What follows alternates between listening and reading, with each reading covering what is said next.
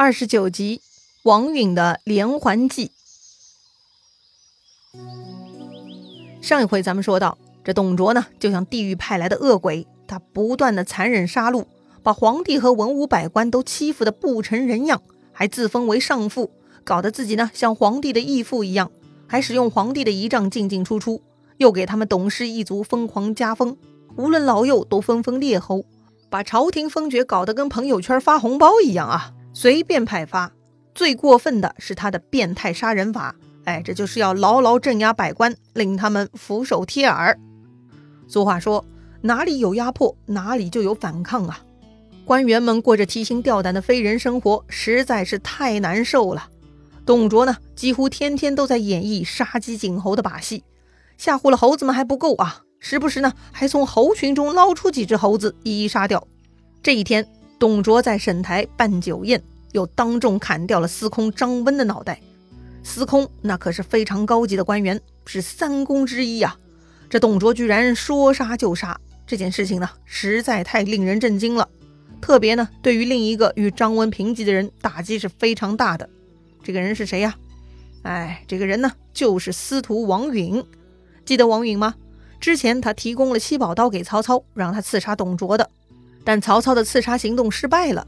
这之后呢？曹操逃出洛阳，出去组织了十八路诸侯会盟，把董卓打怕了。于是啊，董卓席卷皇帝和所有官员百姓，迁徙到了长安。说起来呢，这个王允也算是反董的先进分子了。这一次，司空张温的悲惨下场，深深刺激到了王允。如果再没有好办法制服董卓这个恶贼，自己啊，估计快要成为下一个张温了。想到这里啊。王允在家都坐卧不宁啊！这天晚上，王允一个人拄着拐杖走进自家的后花园，漫无目的的走着，时不时呢还仰天垂泪，难受一番。就在这个时候，忽然他听到牡丹亭那边有个女子的声音，似乎呢也在叹气。谁呀？跟着瞎掺和！这王允正心烦呢，他走过去一看，啊，原来是自家府中的歌妓貂蝉呐。这个貂蝉呢，是从小被王允收留在府中养大的，王允对她也是很优厚，所以貂蝉是一直很感激王允对她的收留和培养，是很想报答王允的。最近貂蝉总是看到王允愁眉紧锁，所以啊，她也跟着难受。此时的貂蝉呢，只有十六岁，但已经是亭亭玉立、出落的花容月貌。民间传闻，貂蝉呢是中国古代四大美女之一。虽然不确定是否真有其人哈，但传说呢，貂蝉美貌就是惊为天人的。形容四大美女的“沉鱼落雁，闭月羞花”，其中的“闭月”就专指貂蝉了。意思是啊，貂蝉很美，美的连月亮都害羞的躲避，不敢跟她争锋啊。这个貂蝉见到王允向自己走过来呢，她就主动向王允请缨，说道：“主人是否有为难的事情？”倘若有用得着妾身的地方，一定全力以赴，万死不辞。王允是万万没想到啊！一眨眼，当年自己买回来的小丫头已经长大了，还出落得如此美丽，而且还居然能看穿自己的心思，如此聪慧懂事啊！突然他就心生一计，于是呢，王允就把貂蝉叫入了自己的画阁，把所有人都打发出来。待众人都离开了，王允让貂蝉落座。自己呢，却突然向貂蝉跪下叩拜。喂喂喂，什么情况啊？貂蝉瞬间是惊出一身冷汗呐，他哪里受得起这主人王司徒的跪拜呀？赶紧离开座位，也跟着跪了下来，问王允：“大人何故如此啊？”王允就说了：“你可怜一下汉家天下的生灵吧。”王允呢，只说了这一句，下一句就说不下去了。他是泪如泉涌啊！貂蝉看出来了，王允确实需要自己出力，于是他就说了：“主人，您要是有什么使令，就直说吧，我万死不辞。”王允看貂蝉确实聪慧啊，就说出了自己刚刚想出来的一个计划。哎，那是一个连环计。简单来说呢，就是要将貂蝉嫁给吕布。然后呢，再献给董卓，目的嘛，就是挑唆他们父子反目，让吕布杀掉董卓，只有这样才能重复设计，再立江山。貂蝉听了频频点头啊。王允呢又再三嘱咐他要千万保密，若是有泄露，老王家就要被灭门了。貂蝉非常给力啊，他向王允承诺，如果事情不幸败露，貂蝉呢会自杀了结，绝对不会牵扯到王允的。既然密谋好了，那就说干就干吧。第一步呢，要把貂蝉嫁给吕布，怎么嫁呢？哎，总不能莫名其妙送到吕布府上吧？王允的计策是啊，把这个吕布请到自己府上，再制造貂蝉与吕布相遇。但吕布是董卓的人，怎么才能单独请到他过来呢？王允啊，又想了个办法。这个嘛，也是当事人的社交礼仪啊，那就是给对方送一个大礼。通常受到贵重礼物的人呢，会登门致谢。所以呢，只要王允给吕布送一个大礼，吕布一定会登门回访的。到那个时候就可以实施计策了。那送什么给吕布好呢？王允呢就拿出了自己家里珍藏的几颗大明珠，找能工巧匠做了一顶金冠，嵌上这些大明珠，做的是非常精致豪华。然后呢，偷偷派人送去给了吕布。吕布很欢喜，果然呢就亲自来到王允家道谢了。来到王允家，王允对吕布是非常的客气殷勤，直接呢把他请到了后堂，还让吕布上座。吕布虽然心里享受啊，但表面上嘛还是装腔作势的推辞，说呀：“我吕布只是丞相府的一个家将而已，王司徒您可是朝廷大臣呐，怎么能让我上座呢？”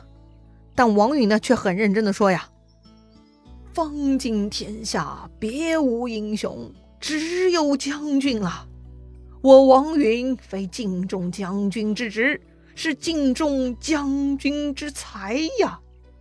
哎呀，这个马屁拍的是响当当啊！吕布觉得非常爽，于是啊，这两个人就开始喝酒了。王允贵为司徒，却一点没架子，一个劲儿的向吕布劝酒，不断说好话，奉承吕布和董卓。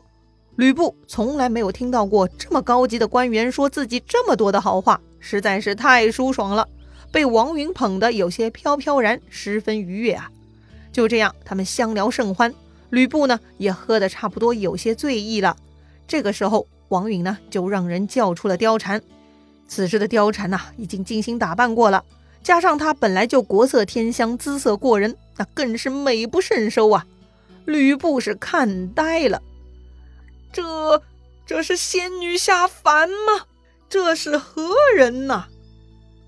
王允呢，笑眯眯的就给他介绍了：“此小女貂蝉也。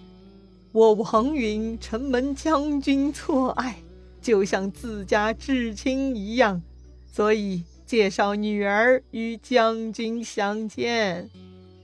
在当时啊，只有交情很深厚的两家才会介绍家里的女眷给对方。”王允的言下之意嘛，就是要跟吕布好好结交，当自己人一样。接着呢，这个王允就安排貂蝉给吕布添酒了。书上说，貂蝉送酒与布，两下眉来眼去。是啊，貂蝉此刻已经上岗了，他第一个任务呢，就是来勾引吕布的，可不得眉来眼去嘛。吕布呢，哎，魂儿都被勾走了，对着貂蝉的媚眼是怎么也看不够啊。这个时候呢。王允假装喝醉了哈，就对貂蝉说了：“孩儿请将军再痛饮几杯呀，咱们一家全靠着将军嘞。”吕布听了是哈哈大笑，哎呀，这简直就是人生巅峰体验呐！他呢就请貂蝉一起坐下，但是貂蝉却扭捏作态，假装要回内堂。